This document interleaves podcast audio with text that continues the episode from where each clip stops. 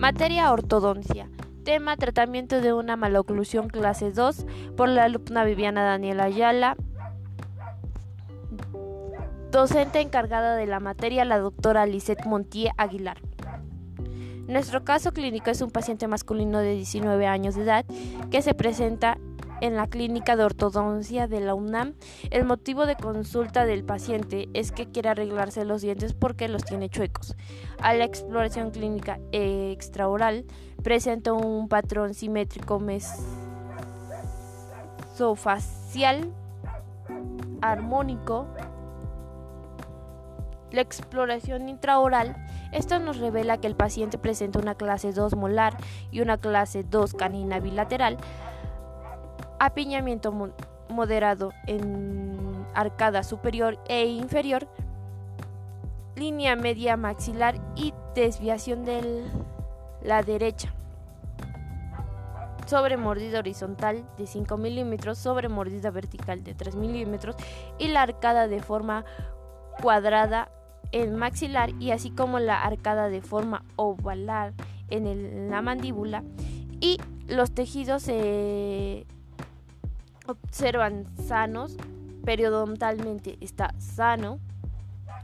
Nuestro análisis, de acuerdo al análisis del estudio cefalométrico, este nos determina que su proporción maxilar son adecuadas y presenta una clase 1 esquelética, crecimiento neutro, así como proinclinación y protrucción dentoalveolar.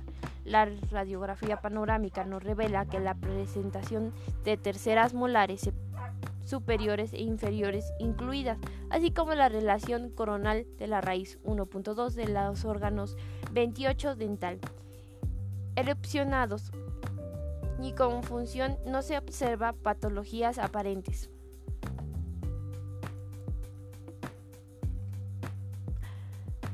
Modelos de estudio. En el análisis de nuestro modelo de estudio y su objetivo es un resultado de discrepancia dental en relación en, los espacios disponibles. 7 milímetros de maxilar y 3 milímetros de arcada mandibular. La secuencia de nuestro tratamiento es, de acuerdo con la técnica que se colocará de aparatología ortodóntica, presenta presentación de Rod Caliron de .022 por .028 como anclaje, se indica que la última de las barras transparentes, siguiendo la extracción de las terceras molares, siguiendo la indicación de las técnicas, se llevará a cabo la fase 1 de nivel con arcada de níquel y titanio redondo.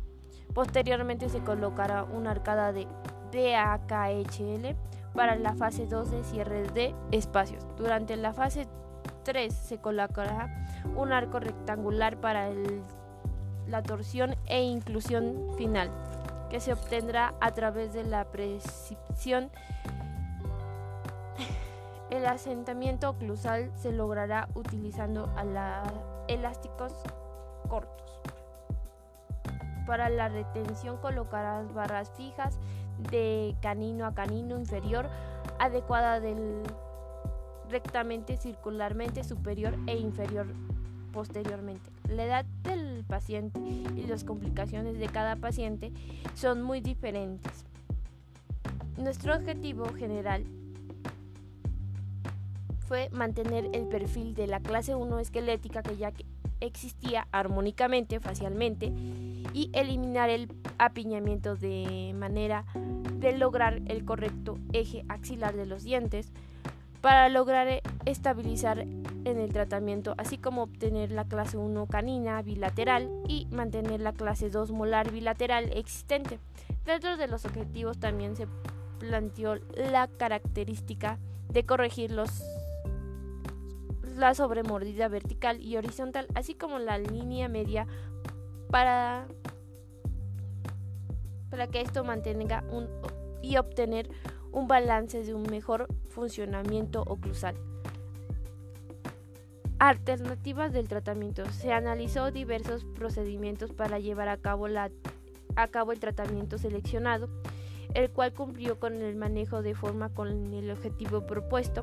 Como primera opción, tratamiento se, el tratamiento se propuso la extracción de primeras, primeros premolares maxilares y mandibulares como segunda alternativa, la extracción de segundos molares maxilares.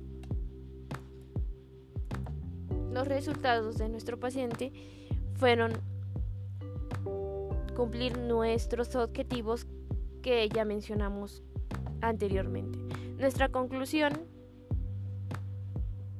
para lograr los resultados deseados y existentes diversos métodos de diagnóstico que apoyaron la obtención de un plan de tratamiento individual. De esta forma logramos un objetivo visualizado, las extracciones en diversos casos siguen siendo una herramienta útil para lograr una adecuada oclusión, sin embargo siempre debemos ser planteado adecuadamente y saber que nuestros pacientes no siempre son los mismos y realmente cada paciente puede tener diversas complicaciones.